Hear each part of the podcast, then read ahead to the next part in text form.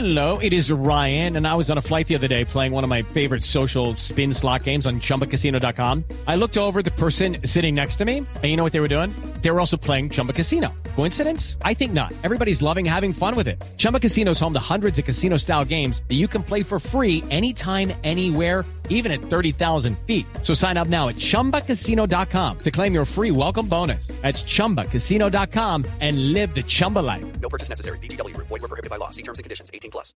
Tecnología, innovación, avances, descripción, términos, aplicación, uso. Todo lo que se inventó o está por inventarse está en la nube.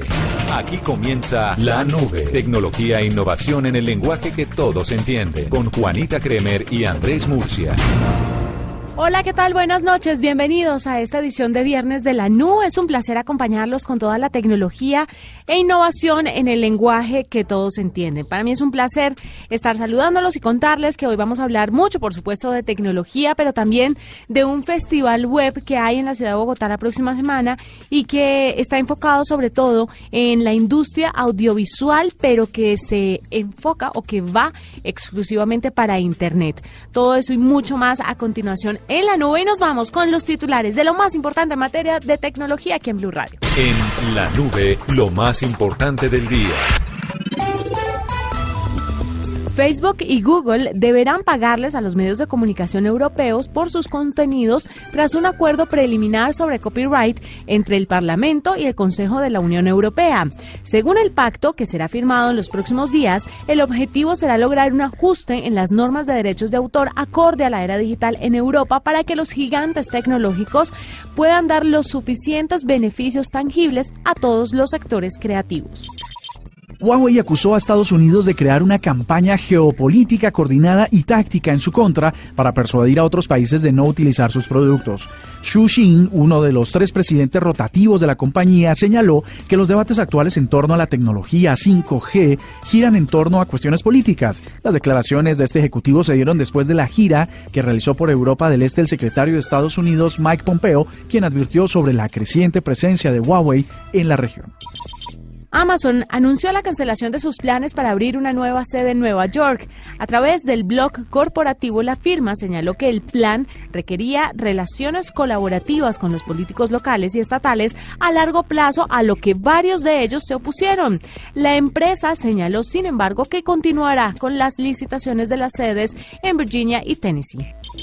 El ministro de Tecnología e Información del Estado indio, Tamil Nadu, le pedirá al gobierno que prohíba la aplicación TikTok, la famosa aplicación TikTok. La decisión se da después de la publicación de un informe que reveló que en lo que va corrido del año las autoridades han recibido 36 llamadas de niños que denuncian haber sido acosados sexualmente a través de esta aplicación. Escuchas la nube en Blue Radio. En la nube, los avances para la salud. Murcia, mire, le quiero presentar una iniciativa que está haciendo James Cameron y hoy que es viernes de salud y tecnología, pues vale la pena reseñar lo que hace el cineasta y productor. Resulta que él está coescribiendo y coproduciendo una cinta, una película que se llama Alita, la última guerrera. Es la historia de un cyborg que olvida su vida y que después eh, va recordando lo que pasó. Es una niña muy linda ella que tiene unas prótesis en los brazos. Es, sí, un cyborg. Pues James Cameron conoció la historia de Tilly, Tilly Loki. Tilly Loki es una niña que por una enfermedad nació sin la mitad de sus brazos y él a conocer la historia eh, quiso ayudarla. ¿De qué manera? Se unió a Open Bionics para crear unas prótesis y es que las prótesis, sobre todo para los niños, no son muy económicas porque los niños como van creciendo, pues las prótesis tienen que ser cambiadas constantemente. Pues al lado de Open Bionics hicieron unas prótesis para ayudar a Tilly, pero además para venderlas y comercializarlas después. Escuche un poquito porque aquí está el video de James Cameron contando la historia de Tilly, pero además invitándola a ella, a la niña que inspiró esta película, a la premier y en el momento en que le entregan sus brazos nuevos y sus prótesis. Es realmente emocionante. To build her a bespoke pair of advanced prosthetic arms that are affordable. And it won't just be Tilly who will benefit from our partnership with Open Bionics. We've also helped to develop affordable Alita inspired prosthetic arm covers that will soon be made available for all amputees. Hey, Tilly. Hi, Telly. We have been working unbeknownst to you with the team at Open Bionics, the whole team on Alita. And we've helped create some arms for you in the form of the Alita Berserker body. What?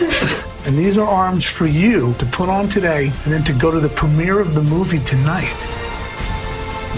Entonces va la- al estreno de la premiere y ella es muy parecida también a la niña que aparece en la película. Es realmente emocionante. Es muy lindo que hagan este tipo de prótesis y además que las puedan vender económicas para los niños.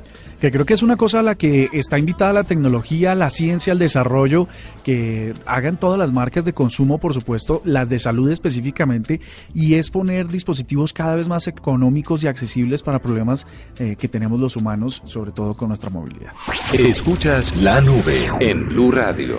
Arroba la nube Blue. Arroba Blue Radio Co. Síguenos en Twitter y conéctate con la información de la nube.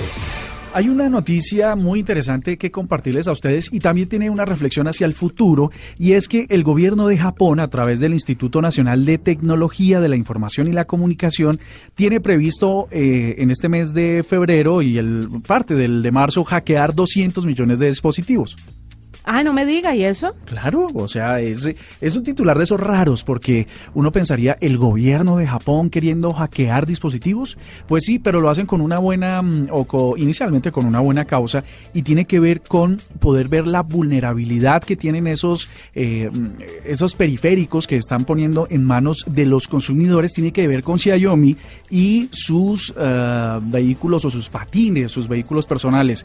Pues resulta que, eh, aunque no están disponibles en algunos mercados de América Latina, sí es un producto que se vende en el resto del mundo y en, en mercados muy importantes donde Xiaomi tiene presencia. Y resulta que como se conducen o más bien se controlan a través de Bluetooth, un blog eh, tecnológico de estos que siempre están buscando y rastreando vulnerabilidades en los sistemas, encontró que a partir de esta conexión inalámbrica se podía tomar control de la patineta. Hay funciones, pareciera que no, eh, cuando uno compra un dispositivo de estos, pareciera que simplemente hey la energía que produce las baterías generaran movimiento, pero resulta que sí hay unos componentes de código y de, co- de computación, por supuesto, que están inmersos en los controles y pues tienen que ver con la carga también y con la conexión a los dispositivos móviles. Recordemos que estas patinetas de Xiaomi permiten conectarse al celular. Pues resulta que ellos han detectado que a partir de insertarse o intervenir, interferir en la señal de Bluetooth podría hacer que tomara control de estos dispositivos. Una, una situación más para tener en cuenta que son los vehículos autónomos los que están eh, planeados para el 5G y el Internet de las Cosas, pues uno de los principales, em, digamos, puntos de vista o puntos de mira para eh, los científicos de la tecnología y la seguridad para evitar que en el futuro eso pueda terminar en un problema. Estás escuchando La Nube en Blue Radio y bluradio.com. La nueva alternativa. El próximo 20, 21 y 22 de febrero se llevará a cabo el Bogotá Web Fest. Resulta que esto tiene que ver mucho con la industria audiovisual en Internet y por eso hemos invitado a Santiago Gómez, que es el director de este festival, para que nos cuente un poco en qué consiste y cuáles son las personas que pueden participar en él. Santiago, bienvenido a la nube. Juanita, buenas noches, ¿cómo estás? ¿Todo bien? Muy bien, muy bien, muchas gracias, Santiago. Este Bogotá Web Fest, ¿en qué consiste? ¿Qué es? Pues mira, Juan, este festival pues ya está encima, ¿no? Y este festival es el primer festival, como tú lo decías, en Colombia, enfocado a la industria audiovisual en Internet. Durante tres días vamos a tener charlas, conversatorios, eh, ponencias, va a haber una charla magistral eh, muy buena con una española que se llama Belén Santaolalla, que habla de contenido transmedia, eh, storytelling y demás. Y hay otros in- invitados internacionales que también van a estar distribuidos durante estos conversatorios que van a ocurrir a partir de estos tres días de los que tú estabas hablando, miércoles, jueves y viernes. Paralelo a estos tres días de festival, el viernes vamos a realizar la primera versión también de los Vogue Awards, en donde hay diferentes categorías que están en competencia. Eh, hay una competencia internacional y una nacional. En la nacional nos estamos enfocando básicamente en saber qué contenidos están haciendo, quiénes lo están haciendo, cómo se están haciendo sus contenidos. Entonces tenemos una categoría de series web, otra de piloto, otra de mejor proyectos de paz y reconciliación, otra donde está la mejor categoría, mejor influencer, en donde nos interesa saber esos influenciadores que están ejerciendo una labor eh, conceptual fuerte a su audiencia. ¿no? Eh, y también, entonces, también tenemos una de mejor proyecto interactivo y de música narrativa y de música en la web. Entonces, eh, tenemos una gran cantidad, digamos, de categorías ahí para la gente que va a ocurrir esto el viernes en la noche. Santiago, cuénteme, ¿cómo están viendo ustedes la industria audiovisual para Internet, para que se genere todo esto que nos acaba de contar? ¿Qué tan importante, qué tan llamativa, qué tan representativa es hoy? Porque es que la gente, pues mucha gente no tiene claro la industria audiovisual en Internet, eso qué es, eh, por qué es importante, por qué ganan premios. Cuéntenos un poquito sobre la importancia de esto. Pues mira, Juanita, precisamente el festival, este festival se hace con este objetivo, de darle las herramientas a las personas que están haciendo contenido en Internet multimediamente, porque en Colombia eh, sabemos que la industria lo está haciendo casi que desde el desconocimiento. Entonces queremos darle esas herramientas para que la gente tenga el, cómo poder desarrollar contenidos con concepto mucho más fuertes y robustos para una audiencia. Entonces, no solamente aquí entran, digamos, las personas eh, fanáticas de hacer contenidos eh, eh, de ficción y demás, sino que también estamos hablando y enfocándonos también hacia la marca, en donde nos interesa muchísimo que las empresas que trabajan en publicidad y también las, las empresas que quieren explorar y empezar a hacer contenidos de marca desde sus plataformas digitales puedan comenzar a hacer esos contenidos eh, con concepto, como te decía, y con un conocimiento ya de causa mucho más mayor. Entonces, en el mundo ya hay países que nos llevan años luz haciendo contenido de marca importante y Colombia en Latinoamérica se está quedando atrás, un poquito rezagado, sobre todo en la academia también, ¿no? Porque si tú te das cuenta eh, en estas eh, en, las, en- en las universidades que están dedicadas a dar eh, cátedra de carreras de comuni- comunicación social, mercadeo y demás áreas afines, están tocando muy tímidamente el tema digital. Y nosotros queremos también que los estudiantes sepan también qué está pasando en el mundo para que puedan saber el día de mañana a qué se pueden dedicar. Entonces creo que es importante que Colombia empiece a cambiar su chip, porque si no lo cambia ya, creo que nos vamos a dejar coger eh, la menguante, como decimos, y va a ser mucho más difícil eh, ponernos al día en el tema digital a nivel mundial si queremos ser un país productor de contenido digital audiovisual en Colombia, en Latinoamérica importante. Claro, a propósito de eso, ¿quiénes son las personas que pueden asistir y de qué manera pueden hacerlo? Porque usted hablaba de que quieren mostrarle esto a los estudiantes, pero también tienen agentes de la industria. ¿Cómo puede una persona común y corriente, una persona que de pronto no tenga tanto contacto con la industria, pero que quiera conocer sobre el tema, un oyente de la nube y que quiera asistir? Juanita, esto es muy fácil. Tú solamente tienes que entrar en www.bogotawebfest.com y ahí entras en acreditaciones. Hay diferentes ítems, está estudiantes, participantes, industria, en donde tú tienes el 30% de descuento hasta el 19 de febrero, hasta el martes. La idea es que tú te, te- te inscribas y esto está enfocado para estudiantes, para gente que está haciendo contenidos audiovisuales, no solamente para internet, sino, otro, o- o- sino televisión y demás. Y también para la gente que está trabajando en marca, agentes, agentes de mercadeo, agentes de publicidad, y para, los- y para las empresas y la gente que está trabajando en áreas de mercadeo también en, en alguna institución o en alguna empresa. Claro. Para el sector público, para el sector privado, para estudiantes. Entonces yo creo que hoy en día todo el mundo tiene que estar enterado de qué es lo que está sucediendo por fuera del país para que nos pongamos a tono y empecemos a trabajar realmente como nos merecemos y que Colombia el día de mañana, no muy corto plazo, se convierta en un productor audiovisual de Internet líder en Latinoamérica. Es verdad. Pues Santiago, gracias por estar con nosotros, por contarnos un poco sobre Bogotá Web Fest. Eh, ¿Alguna página, algún contacto donde puedan tener más información los interesados? Claro que sí, nos pueden seguir en la página web www.bogotawebfest.com. Tenemos en Instagram BogWebFest y en Facebook también Bogotá. Ahí encuentran toda la información y queremos que la mayor cantidad de gente tenga la posibilidad de asistir y enterarse de qué está pasando en el mundo y cómo Colombia necesita ponerse a tono en la industria audiovisual de Internet. Pues él es Santiago Gómez, director del Bogotá Web Fest. Si ustedes, si ustedes quieren ir y están interesados, ahí ya saben cómo hacerlo. Hacemos una pausa, ya regresamos. Usted está escuchando la nube. Arroba la nube blue. Arroba blue radio com. Síguenos en Twitter y conéctate con la información de la nube. Esta es la nube de Blue Radio. Continuamos, usted está escuchando la nube. Murcia vio que hoy hubo una amenaza de tiroteo en las instalaciones de Netflix en Los Ángeles. Eso están diciendo. Está caliente. Y es que Silicon Valley tiene que protegerse mucho más. Recordemos que el último evento estuvo asociado a YouTube, precisamente un poco más arriba en San Francisco. Que además tiene todo el sentido la noticia que liberaron hoy sobre Facebook, que dice que tienen una lista negra a las personas que amenazan la red social o se quejan y sus quejas pueden constituir una amenaza.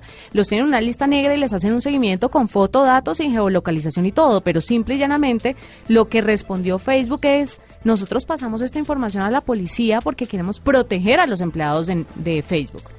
Y pues en vista de lo sucedido hoy con Netflix, tendría algo de razón, ¿no cree usted?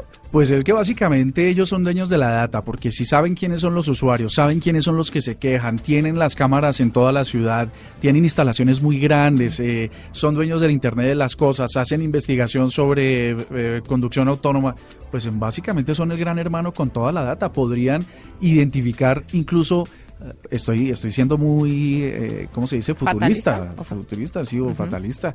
Y es que inclusive antes de que a alguien se le ocurra atacarlos, seguramente ellos saben que esa probabilidad existe. Eh, es grave porque si eh, hay que ver cuáles son los criterios para tener a una persona dentro de esa lista negra, ¿no? Porque si por cualquier queja se van a sentir y lo van a meter a uno a la lista negra, pues estamos jodidos. Pero si ya son amenazas un poco más serias y son comunicaciones amenazantes, pues complicado. Es impresionante, sí, y es que ya se han eh, materializado estas eh, amenazas, pues, lo que hablábamos de YouTube, y eh, donde pues por supuesto hubo víctimas fatales y que hizo que todas las sedes de esta plataforma pues tuvieran máxima seguridad, pues nada raro que también Netflix se, sume, se sume a esa lista. Y pasando pues a un tema muy curioso, recordemos esas épocas en las que le preguntábamos cosas a Siri y Siri nos decía, por ejemplo, si le preguntábamos, Siri te amo, y entonces Siri le podría contestar a uno, eh, no, yo no te amo, eh, mi, mi, amor es con la tecnología. Bueno, algunas respuestas que no eran propias pues de una máquina, sino que tenían algún grado de, de racionamiento detrás. Pues resulta que acaban de comprobar que el iPhone se reinicia o se puede reiniciar con un comando de voz. ¿Cómo te parece? Es muy interesante porque... O sea, aquí quiero aclarar una cosa antes de continuar, Murcia. Aquí en la nube no tenemos nada contra Apple, ¿no? Pero esto no, es necesariamente malo. No, no, no, no es necesariamente malo, sino que como últimamente hemos tenido que reportar tantas noticias negativas de la marca de la manzana, pues quiero que, como que nos curemos en salud. Obviamente Apple tiene cosas muy valiosas, pero sí vale la pena como recordar o obviamente reseñar ciertas cosillas que no son tan buenas. Hay personas que llaman a esto una falla, pero ¿qué tan falla puede ser un producto que está tan bien diseñado y al que le invierten eh, tantos científicos su tiempo y pues una marca tan importante como Apple desarrollarlo. De repente es una manera en que ellos hacen pruebas sobre el comportamiento del teléfono. Lo que pasa es que Pero no te parece como alguien los descubre. que tuviéramos un Apple y, y estuviéramos dando esta noticia, por ejemplo, y se reiniciara cada vez que decimos Apple. Pues, es que no sabemos cuál es la intención o por qué sucedió. Algunos le llaman falla, casi todo el mundo le llama una falla. Eh, yo diría que puede ser también una, prueba que ponen, que ponen a propósito para saber eh, algún funcionamiento. ¿Qué es lo raro de esto? Pues que es una única palabra y es la palabra guion, pero ah. dicha en ruso. Ah, no. Que le voy a decir, eh, básicamente es una C, una K, una P, una N al revés, una U al revés y una T. Para los que saben ruso, pues a ver si lo intentan con sus teléfonos. trata de leerlo. Eh, ¿Por qué, no la pone, ¿Por qué no la pone en el traductor? A ver, ¿cómo es que usted dice? ¿Cómo, eh, se escribe? Se escribe... Pero me busco primero el ruso porque es que me queda como complicado. C-K-P, la N mayúscula al revés, la U al revés y la T. C-K-P. N al revés, la U al revés y la T. Vamos a ver cómo suena esto. Script, script, script, script.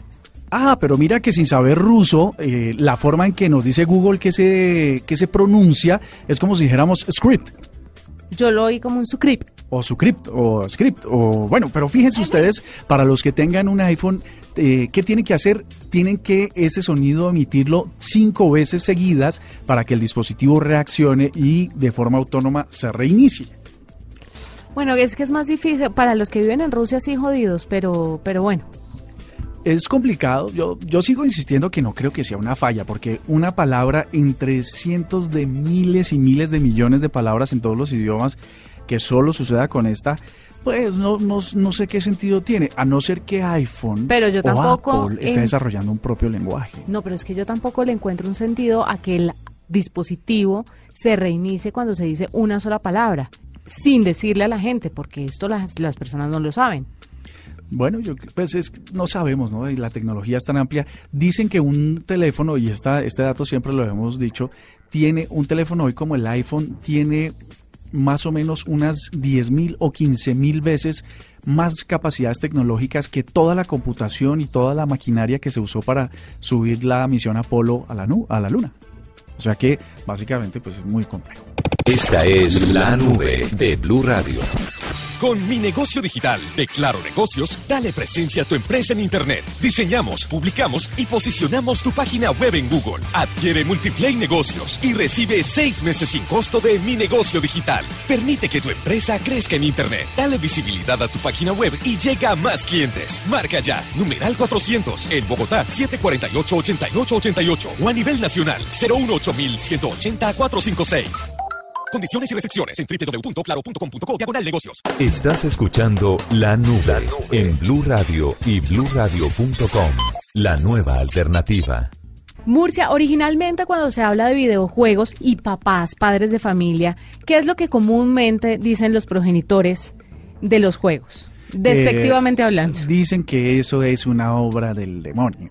Y que genera la violencia entre los niños, que los vuelve más violentos. y que los separa del resto de la sociedad, los dobles sociales. Pues hay diferentes eh, personas que, o no, diferentes personas, muchas personas que asocian o han dicho que los juegos, los videojuegos promueven eh, la violencia en los niños, que los niños, los chiquitos se vuelven más violentos cuando están pegados de, de esta industria que es tan grande como la de los videojuegos, la de los gamers. Pues le quiero contar que una la Universidad de Oxford publicó un nuevo estudio en el que apunta que no se ha encontrado ninguna relación, ninguna evidencia entre la violencia y los videojuegos, que ciertamente se producen eh, unos comportamientos o se producen unos sentimientos o reacciones de enfado, pero no precisamente o no específicamente están asociados a la violencia.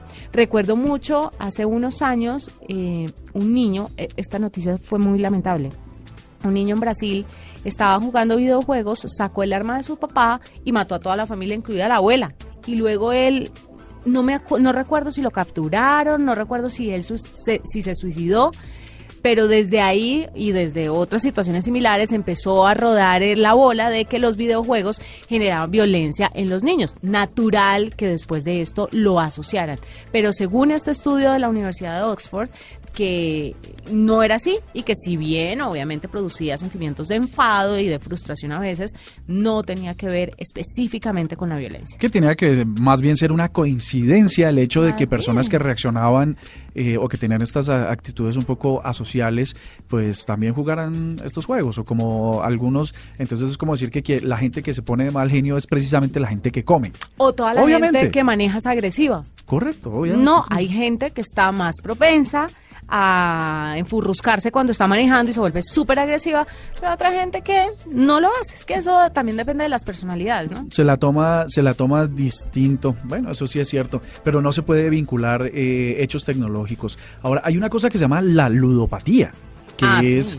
Que es eh, digamos una enfermedad asociada al hecho de los juegos no no necesariamente los videojuegos y eso sí puede tener unas consecuencias sociales pero no creo que una repercusión como que lleve a una persona a volverse un asesino serial definitivamente no Sí, no. hay una cosa miedosa, yo no sé si, si, si puede conectar con esta noticia que nos das, y tiene que ver con, ustedes saben, eh, oyentes, que Nvidia es una marca de hardware para gráficos de computador. Es decir, para poder eh, sentir una buena experiencia en video de los videojuegos, pues Nvidia desarrolla tarjetas gráficas. Y básicamente acaban de hacer una cosa que puede generar algo de susto y quisiera invitarlos a que ustedes entraran a internet en este momento al siguiente sitio web que se llama thispersondoesnotexist.com y ahí van a encontrar una cosa bastante, bastante rara por lo menos.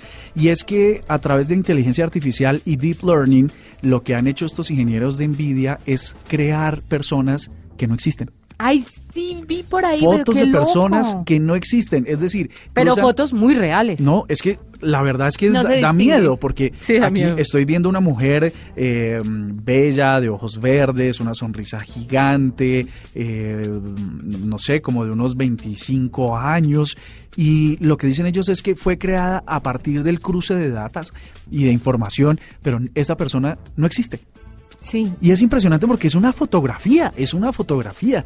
Esto pues se hace con tecnología, por supuesto, eh, 3D y am, básicamente lo que usted puede hacer es entrar ahora mismo, otra vez les voy a repetir el sitio, se llama thispersondoesnotexist.com y ahí simplemente con F5 van viendo las gráficas resultado del cruce de estas tecnologías de software integradas al hardware. Qué susto, qué susto.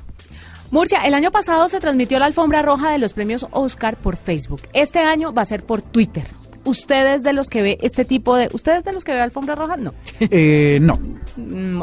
Para la gente que le guste ver el preámbulo a los grandes premios, pues le cuento que Twitter el próximo 24 de febrero, que es el otro domingo, si no estoy mal, va a estar transmitiendo la alfombra roja. Así que, señoras y señores, no se preocupen por el cuento de no va a alcanzar a llegar, no va a poder poner el canal. Ah, ah. Desde donde esté, a través de su cuenta en Twitter, va a poder seguir los vestidos. Usted sabe que el tema de la moda en las premiaciones es bastante importante, ¿no? Pues esto sí es muy interesante porque los premios Oscar, yo creo que esta va a ser, va a ser la versión más polémica de los premios Oscar, ¿no? Lo que está lo que está pasando con la inclusión de películas eh, del mundo digital, películas de blanco y negro, de películas en español. A- van a ser unos premios inusuales y también en esto que estás contando del streaming, porque básicamente uno pensaría que el mundo está conectado en Facebook y muy poquitos están conectados en Twitter. Significaría que menos personas tendrían o estaría al alcance de ver la alfombra roja. Mm, sí, señor. Bueno, es increíble. Y no sé por qué estamos hablando tanto de inteligencia artificial, pero sigamos con una noticia del señor Elon o Elon Musk, el dueño de Tesla. Pues resulta que parece que se viene un escándalo grande con una tecnología que se llama GPT-2. Significa que la inteligencia artificial, con unas pocas palabras, puede crear eh, artículos completos que, pues, por supuesto, están destinados a que escriban los periodistas. Pero esto, eh, polémica porque Elon Musk es el que está financiando este, este proyecto GPT-2 y lo que están diciendo es que puede ser la nueva era de las noticias falsas, dado que eh, ustedes alimentan cinco o seis palabras dentro de la herramienta y él construye una noticia completa de lo que sea, basado, por ejemplo, en el aprendizaje que tuvo de 10 millones de artículos en Reddit. Así que, eh, bueno, Elon Musk, eh, Elon Elon Musk, Musk. perdón, va a tener que hacer un ejercicio y salir a explicar qué fines tiene eh, con esta herramienta que, por supuesto, todos ya están apuntando a que es un fabricante de noticias falsas. Pobre Elon Musk, está más enredado que un costal de anzuelos. Qué vaina tan brava. Nos vamos. Fue un gusto acompañarlos. Nos encontramos el lunes con más tecnología e innovación en el lenguaje que todos entienden. Chao, chao.